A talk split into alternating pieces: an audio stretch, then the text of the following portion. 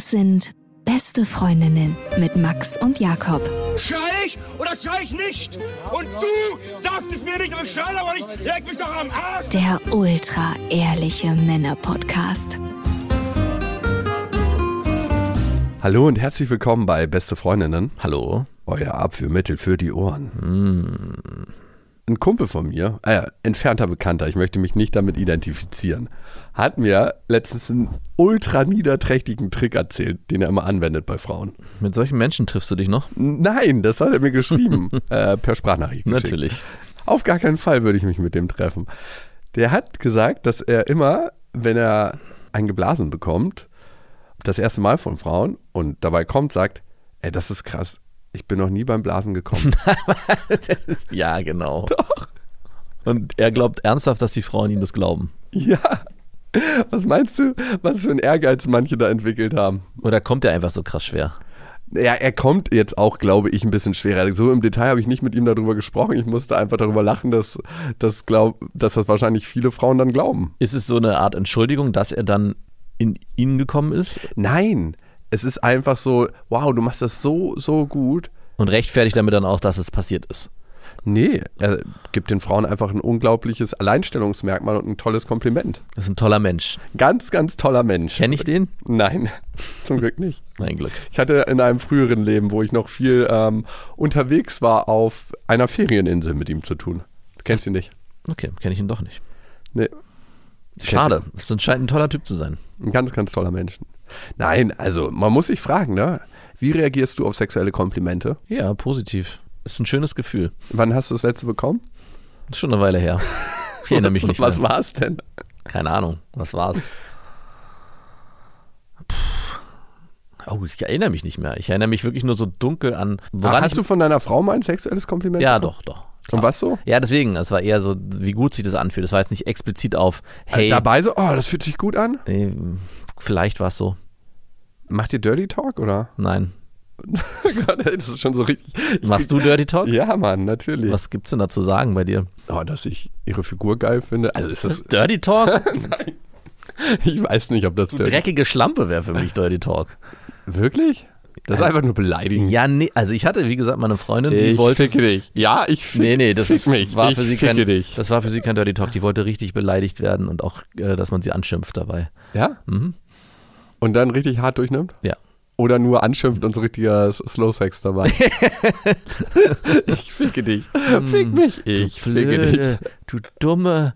Nee, dumm ist nicht schön. Dirty Talk ist auch nicht dumm. Du- Es darf nicht, es soll ja nicht beleidigend sein, es soll halt im Eifer des Gefechts Okay, passieren. ich betreibe, glaube ich, wahrscheinlich nicht Dirty Talk, sondern ich sage der Frau schon dabei, wenn ich sie geil finde, also das mache ich tatsächlich auch nur, wenn ich die Frau dann ultra geil finde, weil da gibt es ja auch Abstufungen beim Sex, finde Ja. ich, dass man manche Frauen sehr geil findet und manche Frauen mittelgeil und bei manchen Frauen denkt man sich, fick mich, ich ficke dich. Fick mich, ich ficke dich, mehr nicht. Du bist ja auch jemand, der beim Essen darüber sich auslässt, wie, "Mm, das Essen, oh, das schmeckt wirklich sehr lecker, wow. Und auch hier diese. Hä? Äh, ja, doch, ist mir schon ein paar Mal aufgefallen. Dass ich das mache, das ist lecker. Nein, das mache ich, wenn meine Ma kocht. Du bist ja manchmal dabei, Ja. wenn meine Mutter im Büro kocht. nee, auch so zwischendurch. Und da mache ich das, wenn meine Mutter nah am Tisch steht, damit ist das eigentlich.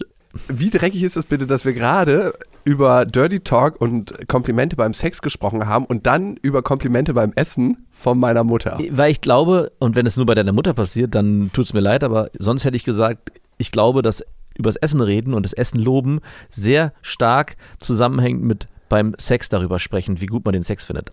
Und ich wollte eigentlich darauf hinaus, dass du jemand bist, der wahrscheinlich das beim Sex macht, weil du auch übers Essen dich sehr stark Du auslässt. musst einfach mal drauf Mm, achten. Schmeckt lecker, oh, es ist toll und auch, oh, wie gut das angebraten ist. Und auch immer diese mm, mm, Geräusche beim Essen.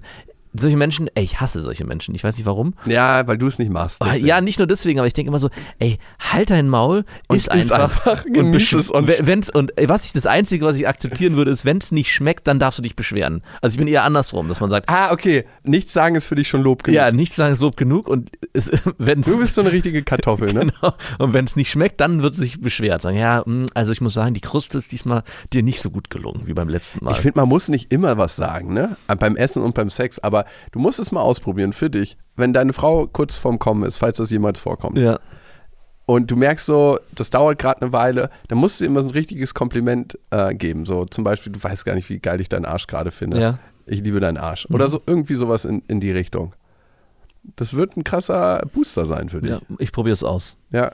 Und Und dann sagst du ihr danach, während sie kommt, hat mir übrigens Jakob gesagt, mit dem Arsch finde ich gar nicht so. Und ist es äh, dann, wenn du jetzt, wenn wir gerade beim, beim Essen bei deiner Mutter waren und du das ja da auch nur machst, um deine Mutter entsprechend zu befrieden und ihr zu zeigen, guck mal, wie lecker das ist. Nein, das schmeckt halt richtig gut. Und warum soll man das nicht mal sagen, ey? Ja, aber ist, kommt es wirklich auch von innen heraus oder ist es eher so mich. Immer du mit deinem von innen heraus. Ja, halt oder ist deine es- ist es Klappe. ein- ja, weißt du, was der größte fundamentale Fehler daran ist? Und das will ich dir jetzt für ein für alle Mal sagen.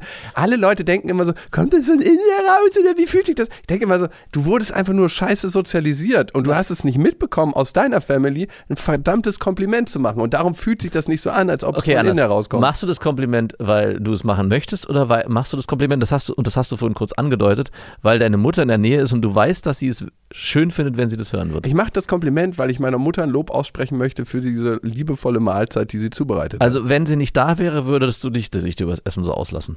Weil sie es da nicht hören würde. Logischerweise nicht. Äh, Danke dafür.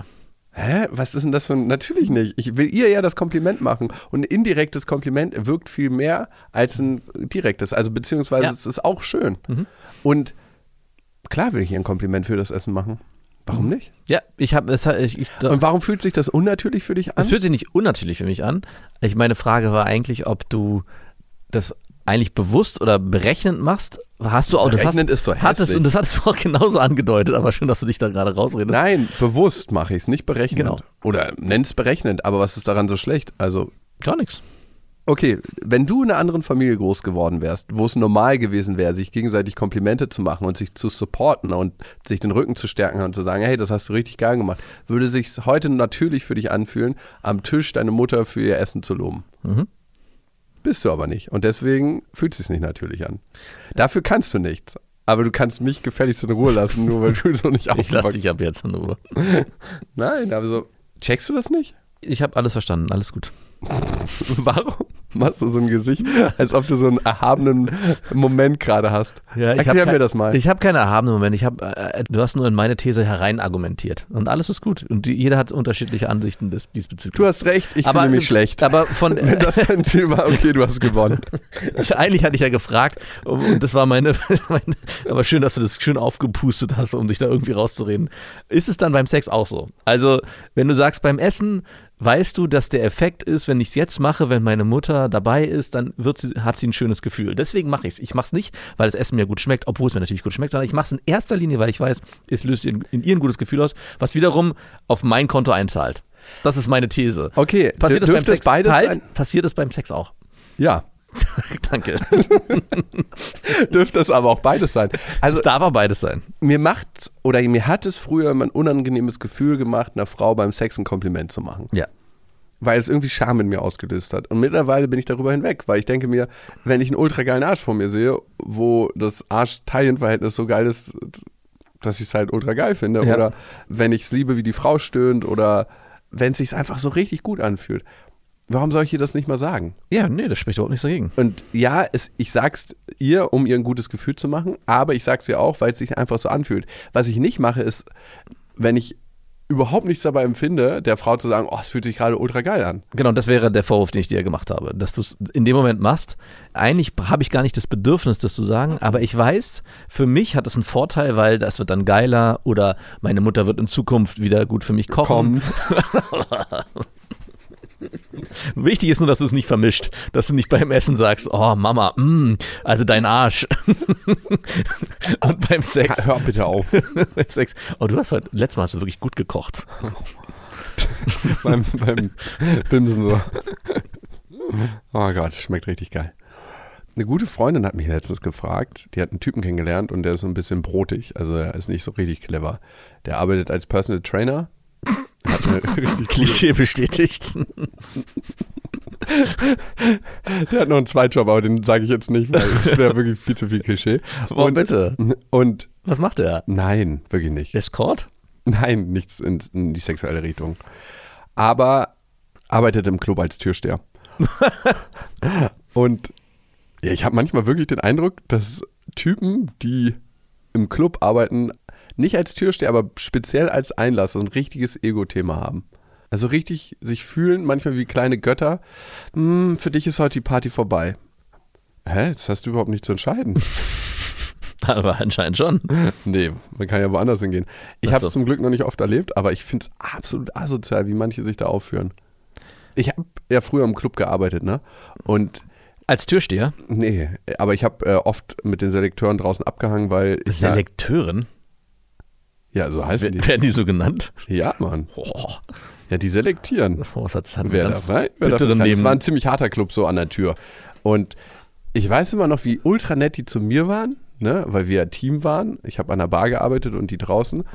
Ja, du gehörtest zum inneren Kreis. Und wie ultra assi die nach außen waren. Also nicht assi im Sinne von asozial, ich komme aus der Gosse, sondern asozial im Sinne von wie von oben herab, wo ich mir dachte, man will doch ein gutes Gefühl haben, wenn man in den Club geht und nicht so ein also andererseits stehen auch manche Leute drauf, weil sie dann denken, ich bin an diesem blöden Menschen vorbeigekommen, wie jemand, der einen schlecht behandelt und man trotzdem möchte, dass er einen liebt. Genau, ich glaube, dass Türsteher einfach den Club, wenn der Türsteher es richtig macht, aufwerten können.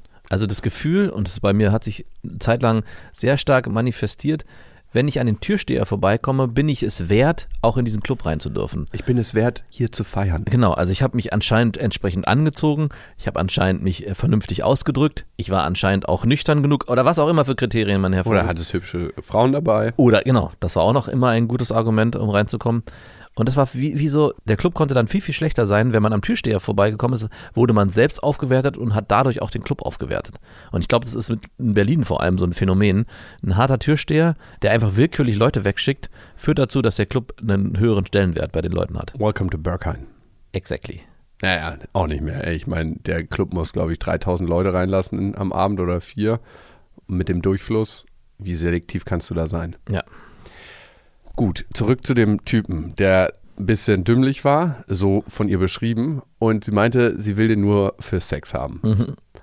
Und jetzt hat sie mich gefragt, ob er sich ausgenutzt fühlt, wenn er ihr Fuckboy wird. sie hatte nämlich ein bisschen schlechtes Gewissen. Warst du schon mal Fuckboy von irgendeiner Frau? Äh, nicht so richtig, aber so bis ich hatte auf jeden Fall gegenseitige Fuckboy, Fuckgirl-Beziehungen. Okay, aber so, dass nur du der Fuckboy warst und eigentlich mehr wolltest und dann Nee, leider nicht. leider nicht. Ja, ich wäre gern mal ein richtiger Fuckboy gewesen. Hey, ich komme nur vorbei.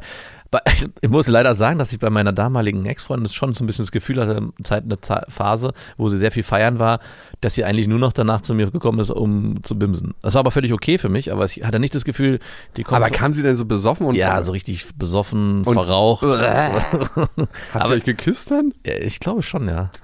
Ich konnte dem auch ein bisschen was abgewinnen. Ich fand das auch, ich weiß nicht, äh, für dich wäre das ein No-Go, bei dir muss jeder clean aus der Dusche kommen. Nein, Aber aber, ich ich, hat- mag es überhaupt nicht, wenn eine Frau versoffen und verraucht von irgendeiner Party kommt und zu mir ins Bett steigt. Ja, ich Schon mag das auch nicht, aber ich esse auch nicht jeden Tag gern Gorgonzola, aber manchmal esse ich auch gern Gorgonzola. Und äh, so ähnlich ist es Aber auch damit. nicht und nachts um vier. Doch, ich, genau, ich Ey, das ist einfach so, du schläfst, hast den Mund halb offen und jemand drückt dir so ein Stück Gorgonzola im Mund. Wie es manche Frauen auch mögen. Ich hatte meine Ex-Freundin, die wollte immer nachts geweckt werden mit einem irrigiert. Mhm. Lachs im Mund. Mhm. Im Mund. Ja. Ah. Wurde so, Und äh, hatte sie tief geschlafen? Wenn du keine Luft mehr kriegst, pfeif.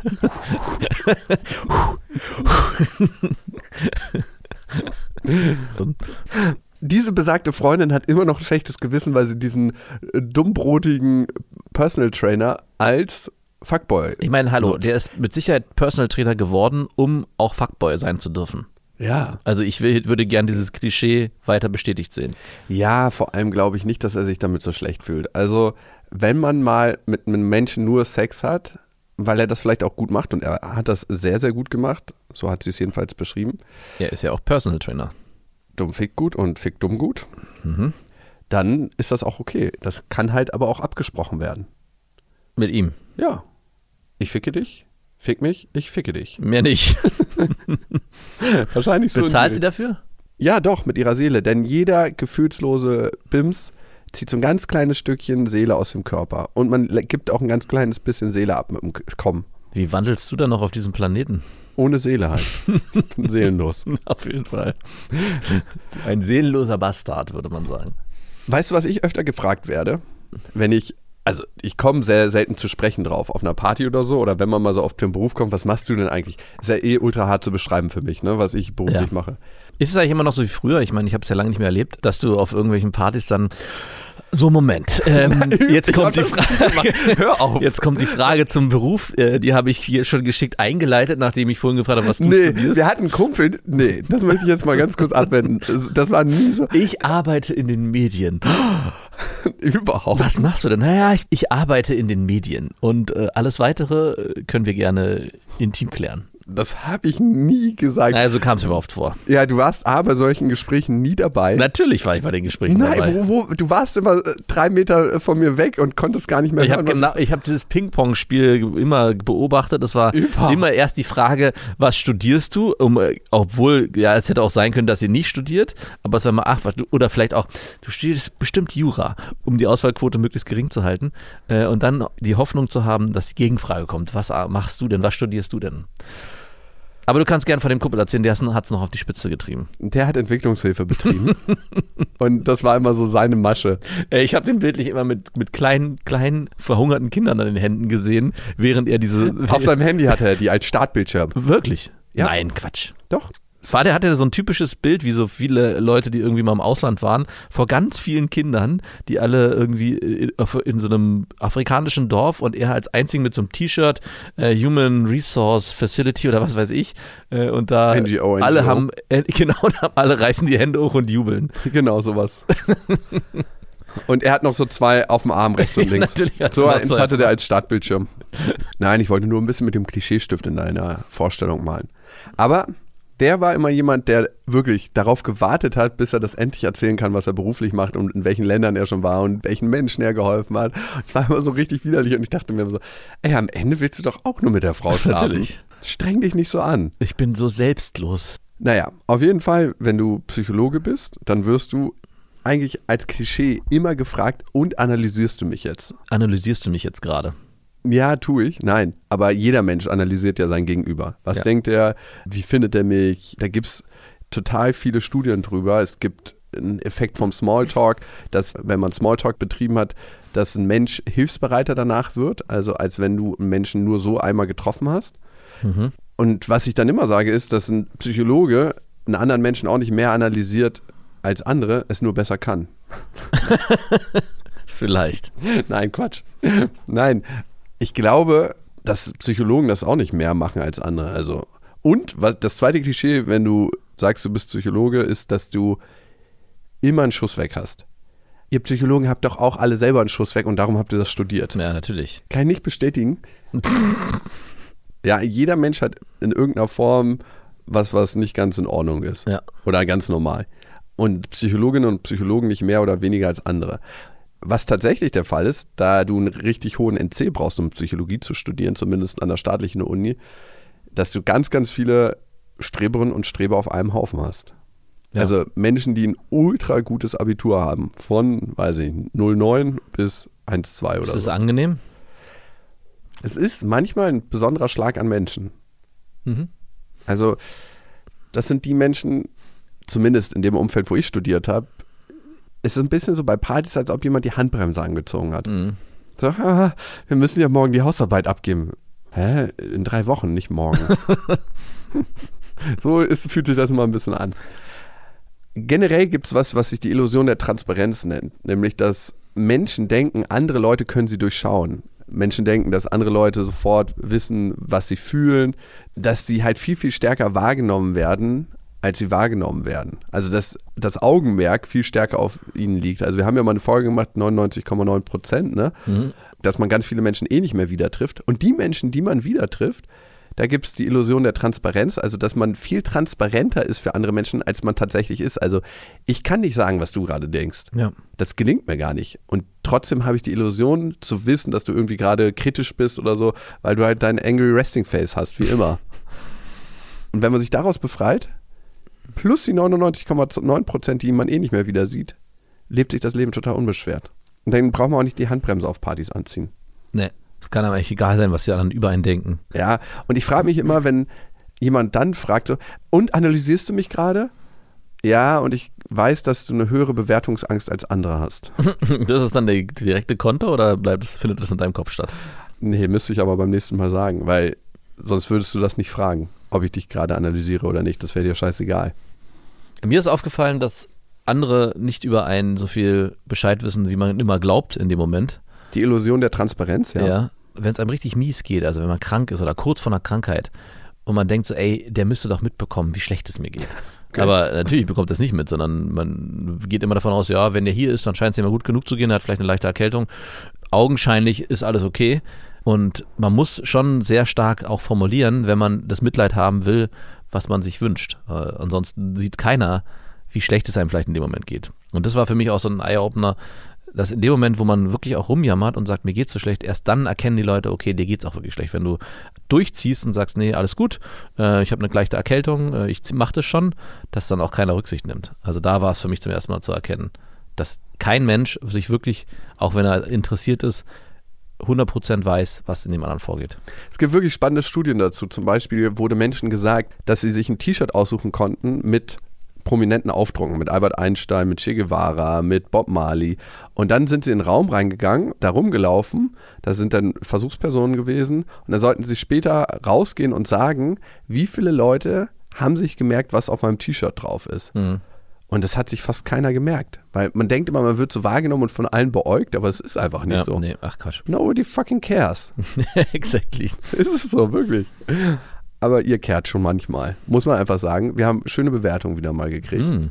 Zum Beispiel auf Apple Podcasts könnt ihr uns bewerten. Auf Amazon Music, Spotify, Deezer und in anderen Portalen wie Spotify könnt ihr uns natürlich abonnieren. Bei Apple Podcasts könnt ihr uns bewerten. Und Smart Girl hat uns geschrieben. Der Name ist Programm. Ich höre euch gern mal, wenn ich Bock auf flache Unterhaltung habe. Ihr seid entwaffnend ehrlich und witzig, das mag ich sehr. Jakobs bildreiche Analogien und tiefschürfenden Analysen sind mitunter totkomisch. Mit seinem Maße in vulgärer Küchenpsychologie wechselt er von psychisch schmerzhaften Stammtisch-Talk unter 17-Jährigen zu anrührenden Seelenstriptease von mit 30ern. Weiß gar nicht, wie alt ich bin. Und das wechselt im Minutentakt. Aber das absolute Highlight für mich ist, wie scheinbar reflektiert Jakob immer wieder feststellt, wow, ich bin so oberflächlich. Ich stehe nur auf die mit heißem Arsch und makellosen Zähnen und die sind dann oft uninteressant, aber die anderen kann ich einfach nicht bimsen. und sich dann scheinheilig verschämt fragt, ist das nicht fies und unfair? Oh, da ist die Fuck-Girl-Frage, ne? Nein, Jakob, das ist völlig okay und das Schicksal der schönen, unsicheren Jungs. Sie müssen sich durch äußerlich wunderschöne Frauen aufwerten, finden aber keine Liebe, weil die spannenden Frauen mit Geist und innerer Schönheit an ihnen vorbeiziehen. Denn sie haben nicht den vielbeschworenen Granatenfaktor und verlieben sich in Männer, für die wahre Schönheit viel komplexer ist. Jetzt wird es ein bisschen fieser. Insofern bitte bleib dabei. Bims dich vom Zehnermodel zur Achter-Affäre und im besten Fall liebst du mal längere Zeit eine schöne, die intelligent und humorvoll, aber emotional labil und anstrengend ist wie du selbst.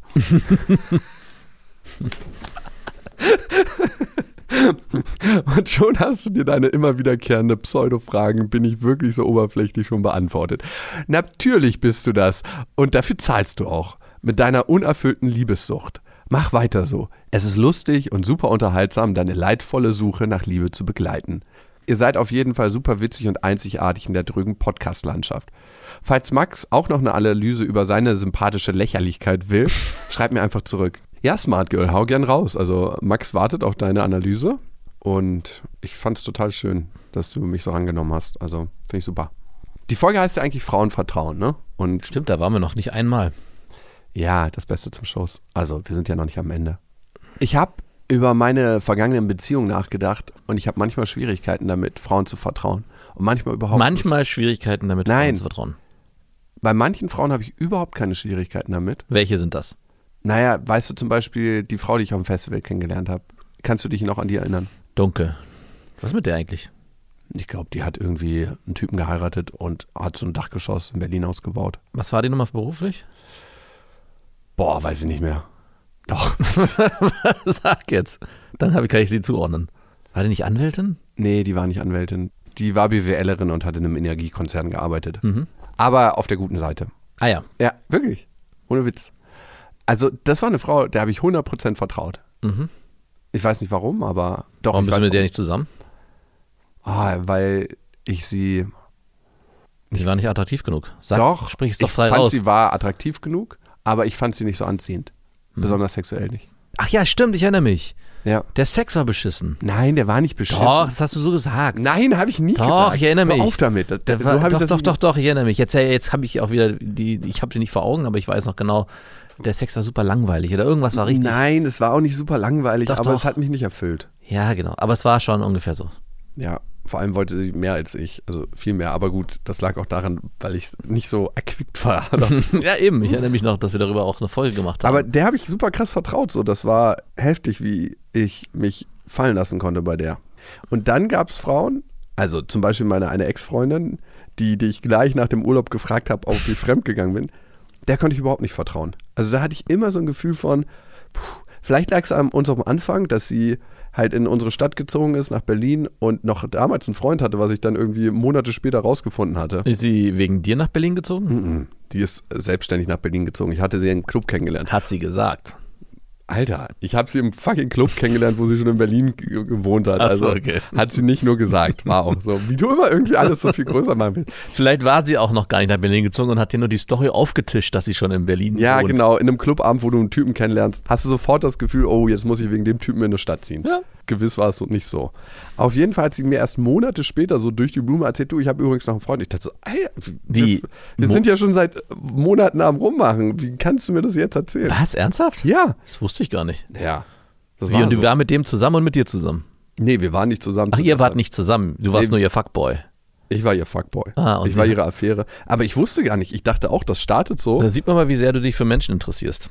Ganz ehrlich, wenn du eine Frau kennenlernst und mit der irgendwie intim wirst und das fühlt sich gut an Ja. und das läuft eine Weile so, dann fragst du doch nicht, ach so, übrigens, hast, hast du eigentlich gerade einen Freund? Du Nein, gehst natürlich selbstverständlich davon aus, dass sie keinen hat. Ja, natürlich. Okay. Wie gut. viel Zeit hast du mit ihr verbracht?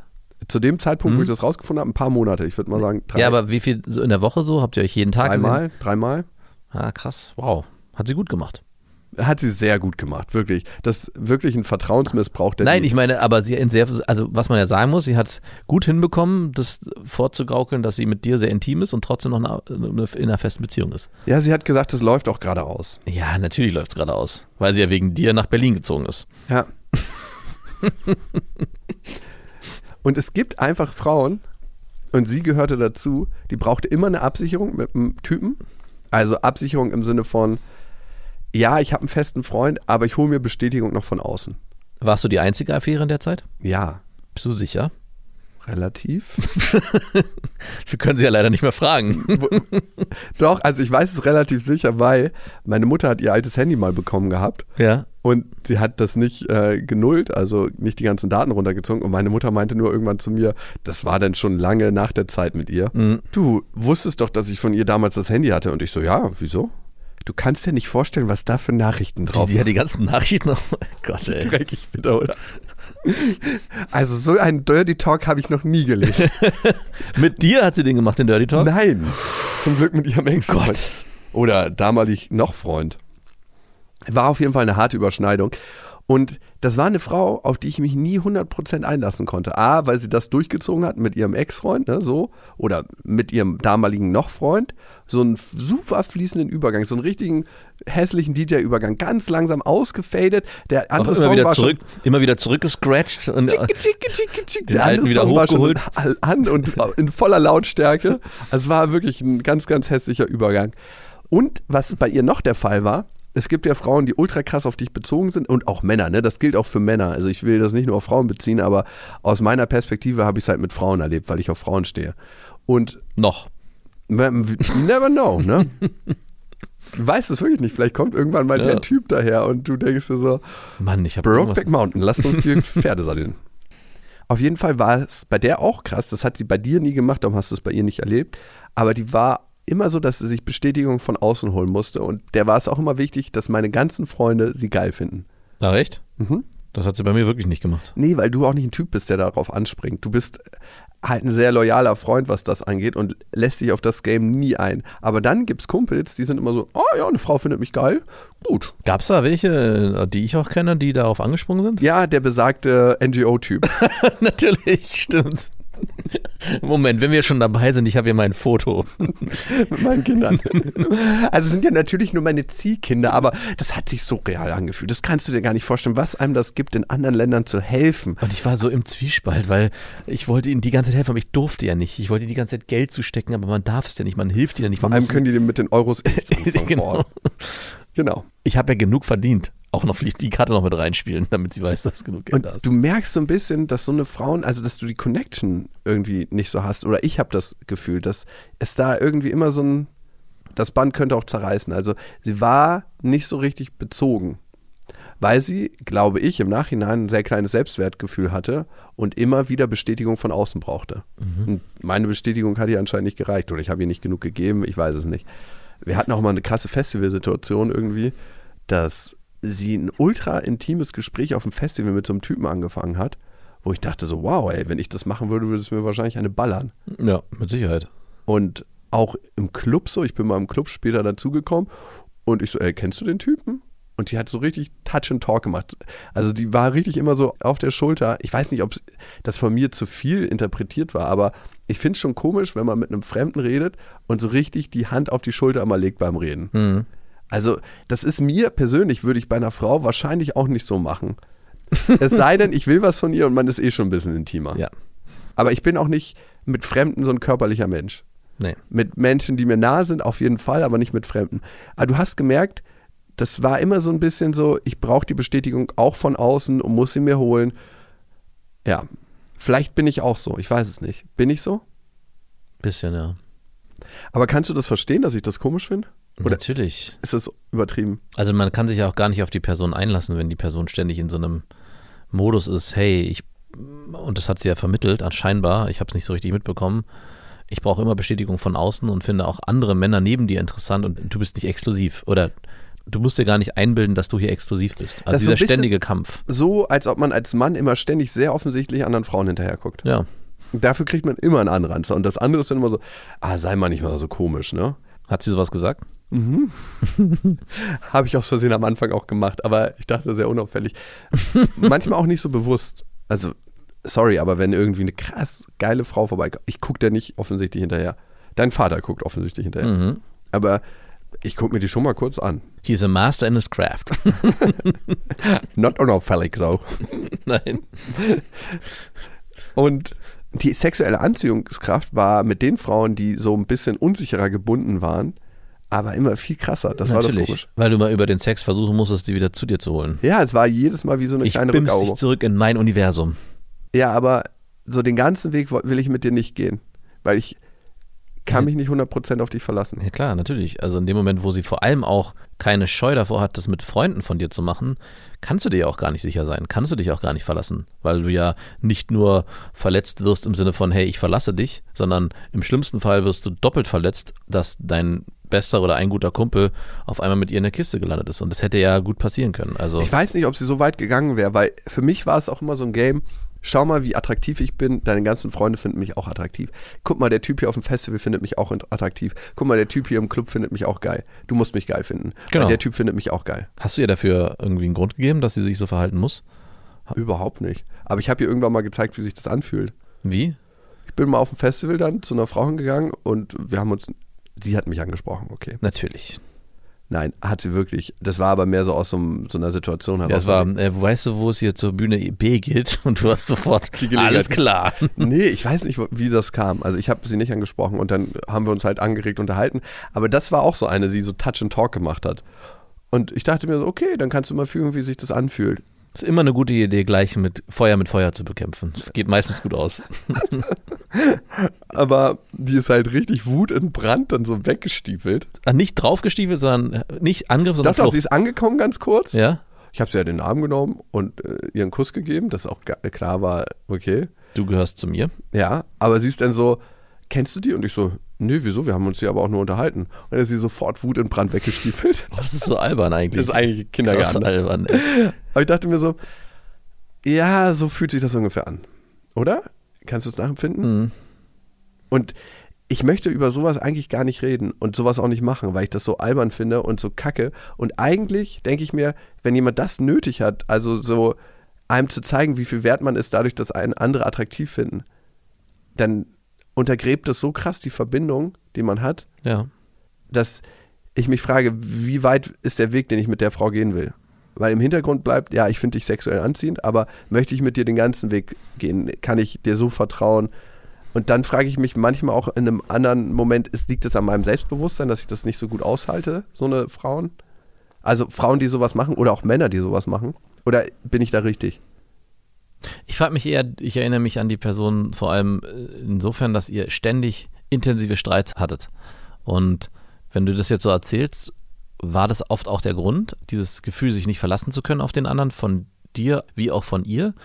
Oder wo kamen diese Streits ursprünglich her? Also ich kann mir schon vorstellen, dass hier eine ständige Spannung war, auch gerade deswegen, weil man nie das Gefühl hatte, man ist sich sicher bei dem anderen und diese dann ständig Streits hatte, die dann wiederum dazu führten, dass man sich danach verbunden hat. Also so, ich erinnere mich so an diese Person. War das so oder habe ich es falsch in Erinnerung? Also, es war intensiv in dem Zusammensein, sowohl Mhm. auch Sex, aber dann auch intensiv im, im Streit, also in der Trennung und hat dann wiederum dazu geführt, dass ihr euch intensiv wieder verbunden habt, nämlich danach gab es harten Versöhnungsex. Ein bisschen. Also, wir haben eigentlich nicht über die Situation gestritten, jedenfalls nicht oft. Aber ich habe ihr schon gesagt, wenn mir was nicht passt, ne? weil Mhm. es ist mir immer wichtig, das auszusprechen und nicht so, was ist denn? Nichts. Ja, sag schon, was ist. Nee, es ist gar nichts, es ist alles gut. Ich merke doch, dass irgendwas ist. Fick dich, ich ficke dich.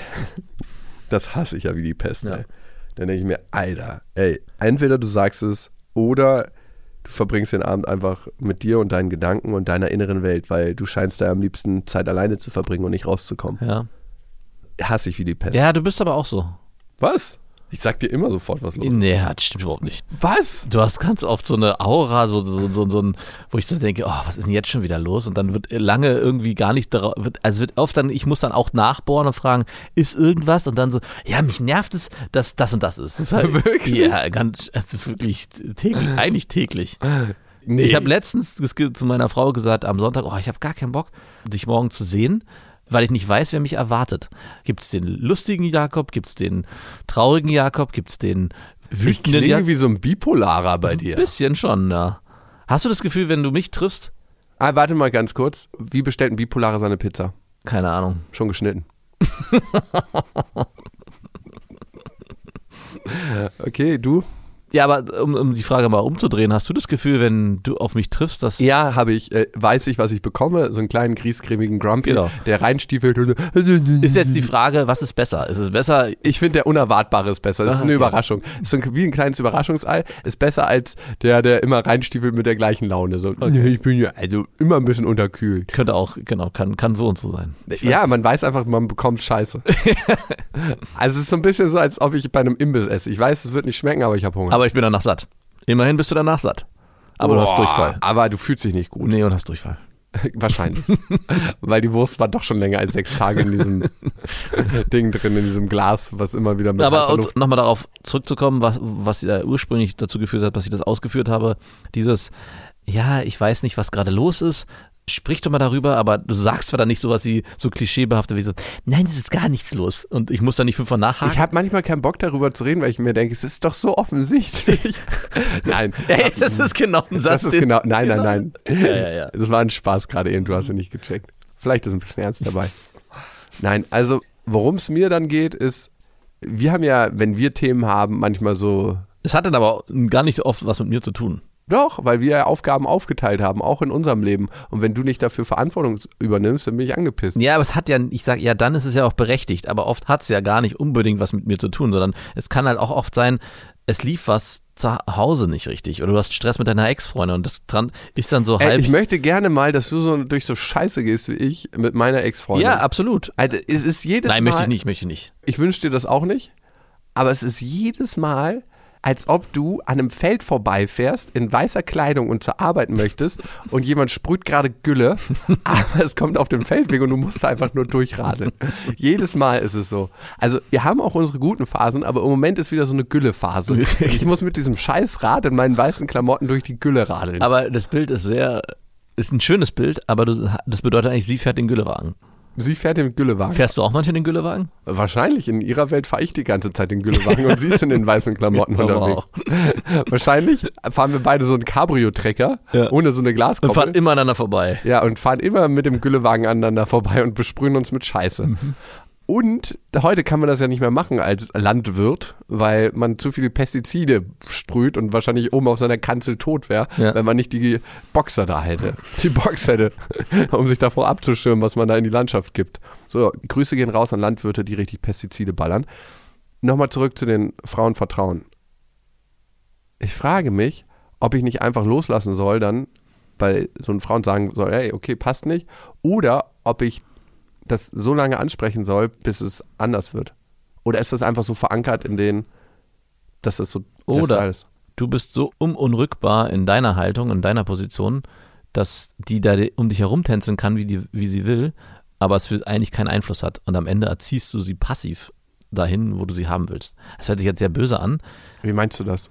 Na, es ist ja, also wenn du jetzt die Geschichte deiner Ex-Freundin nochmal hervorholst, die damals so war, dass sie irgendwie ständig bei anderen Typen Aufmerksamkeit erhaschen musste, um sich irgendwie aufzuwerten und dir dann auch das Gefühl gehabt, gegeben hat, hä, siehst du, auf mich kannst du dich nicht verlassen und du dann indirekt auch wiederum ein anderes Spiel gespielt hast, vielleicht auch mal ganz bewusst in dieser einen Festivalsituation, aber auch vielleicht in Momenten dann anders dich verhalten hast, dich sozusagen emotional entzogen hast, um ihr eben nicht das Gefühl zu geben, hey, du kannst dich auf, wiederum auf mich verlassen. Ich glaube, in solchen Momenten ist es sehr wichtig herauszufinden, kann ich hier die Position einnehmen, dass ich emotional fest stehen bleibe, ohne dass der andere darauf mit seinem Verhalten Einfluss auf mich nehmen kann. Wenn du an dem Punkt bist, dass du das kannst, dann hat diese Person mit ihrem Verhalten auch keinen Einfluss auf dich und wird dann vielleicht irgendwann ihr Verhalten verändern und passt dann wiederum zu dir. Oder sie wird merken, das passt nicht und sich dann von ihr trennen oder du trennst dich von ihr. Also das, Aber will man dieses Game spielen? Und genau, darauf kommt es ja an, will man dieses Game spielen. Und Fändest du das interessant? ich fand es interessant. Eine Zeit lang hatte ich auch Aber du hast dir keine Frau gesucht, die so ist. Die ist ja Nee, null jetzt so nicht, Frau. aber ich habe mir früher Frauen gesucht, die genauso waren, wo es auch immer darum ging, dieses ständige Hin und Her, bis ich dann gemerkt habe, und deswegen erzähle ich das, das Geheimrezept, um diese Frauen an sich zu binden, ist selber, sich nicht auf dieses emotionale Spiel einzulassen, sondern emotional bei sich zu bleiben. ja, wie hast du das gemacht? Ja, das ist vor allem starkes Grundvertrauen in sich selbst und dass man nicht abhängig ist von der Liebe des anderen. Das geriet bei meiner Ex-Freundin stark ins Wanken. Also, ich. weil ich dachte dann irgendwann so, wow, warum ist denn das notwendig, wenn, also ich habe immer das Gefühl, ich gebe dir doch alles und du hast doch eigentlich alles bei mir und ich gebe dir genug Gefühle und körperliche Nähe und Komplimente. Warum muss es da noch mehr geben? Bin ich nicht genug? Du hast dich verbogen. Sie hätte wahrscheinlich weniger haben wollen. Ich habe den Kaktus übergossen. Mhm. Und das hat dazu geführt, dass sie sich entfernen wollte, was da wiederum dazu geführt hat, dass du noch mehr gegeben hast wahrscheinlich. Ah. In Form von Streits, was auch immer. Auch Streits sind ja dann eine Form der Aufmerksamkeit, Ja, voll, ne? des Kampfes. Eigentlich die schönste Form der Aufmerksamkeit. Weil wenn du wirklich so viel Energie da reinsteckst, dass du dich mit ihr bis aufs Herzblut streitest, heißt es ja für sie, ich scheine mir wirklich wichtig zu sein. Güllewagen. wow. Mhm. Ist es heute auch immer noch so? Heute ist das Thema weniger. Aber gibt es nicht auch heute noch in Ja, doch. Affären plus plus, so wie du sie nennst, wenn du die führst, dass es auch da Momente gibt, wo du das Gefühl hast, ich muss entweder mich selber entziehen, um Genau, ich bin heute schneller darin, mich selber zu entziehen. Ne? Ob es besser geworden ist, weiß ich nicht. Ich bin einfach schneller darin zu sagen, alles passt denn so für mich nicht. Genau. Und dann zu sagen, ciao, mach's gut. und dann muss die andere Person für dich kämpfen. Nö, der braucht gar Kämpft da keiner. gar keiner, sondern Ich bin dann weg. achso. Also da kämpft keiner mehr. ist auch kacke, ne?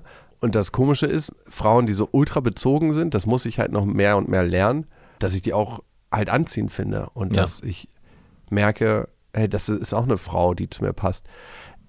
Eigentlich, wenn du mich fragst, was ich so im Tiefen suche, und da hat unser Smart Girl recht, ist es ja eine Frau, mit der ich sehr tief vertraut leben kann und die so ein Partner ist, Partner in Crime und so. Und ich frage mich, ob es auch beides gibt. Also so eine Frau, die sich super abenteuerlich lebt und trotzdem diese tiefe, vertraute Verbindung oder ob sich das gegenseitig ausschließt. Ja, aber was heißt denn abenteuerlich lebt? In dem Fall. Heißt es das, was du beschrieben hast? Nee, wahrscheinlich nicht. Genau. Also ich will schon eine Frau, die committed ist und mit sich selbst im Rein. Vielleicht habe ich so eine Frau noch nicht angezogen, weil ich mit mir selbst nicht 100% im Rein bin. Vielleicht. Vielleicht nimmst du die, diese Position selbst auch ein. Oder ich konnte mit den Frauen bisher nicht zusammen sein, weil äh, definitiv habe ich sie schon getroffen. Ne? Also die Frau vom Festival, die war so eine Frau, Genau. die war ziemlich krass im Rein. Da warst du, also wenn ich so zurück mich erinnere an die Zeit, warst du die Person, die emotional nicht verlässlich war, sondern so rumgesprungen ist und sich Ich entfernt. bin eh emotional, es geht so verlässlich. Absolut, danke für, die, für diesen Satz nochmal. Aber ich würde gern mit einer emotional verlässlichen Frau wahrscheinlich nochmal Kinder kriegen. Aber müsstest du dazu auch emotional verlässlich sein? Ziemlich sicher, sonst könnte ich das gar nicht leben mit dir. Ist, ist es so? Also kann vielleicht, also das würde, würde ja ein bisschen dem widersprechen. Na doch, also vielleicht kannst du emotional verlässlich werden mit einer Frau, Die die, emotional- emotional, verlässlich ist. Ich glaube auch nicht, dass du emotional verlässlich werden kannst mit einer Frau, die nicht emotional verlässlich ist. Also du bräuchtest Uh. in der Hinsicht wahrscheinlich schon einen Gegenpart, der ein bisschen konsistenter ist in seinem Gefühl zu dir. Dass du auch weißt, okay, ich kann hier rumspringen, wie ich will, Da gibt es aber sie bleibt stehen. Da gibt es ein Zuhause, in das ich immer wieder Ja. zurückkehren kann. Und dann musst du es noch aushalten können. Also im Sinne von, weil du hast ja dann schon auch die Selbstreflexion, ich verhalte mich ja eigentlich gerade nicht korrekt. Und äh, weil ich mich nicht korrekt verhalte, ist mein Bedürfnis auch zu der, der Situation zu entfliehen, damit ich mich nicht dem stellen muss, dass ich mich nicht korrekt verhalten habe gegenüber dieser Person. Also es, auch die Flucht ist ja dann einfacher als die Konfrontation. Vermute ich. Das waren Beste Freundinnen mit Max und Jakob. Jetzt auf iTunes, Spotify, Soundcloud, dieser YouTube und in deinen schmutzigen Gedanken.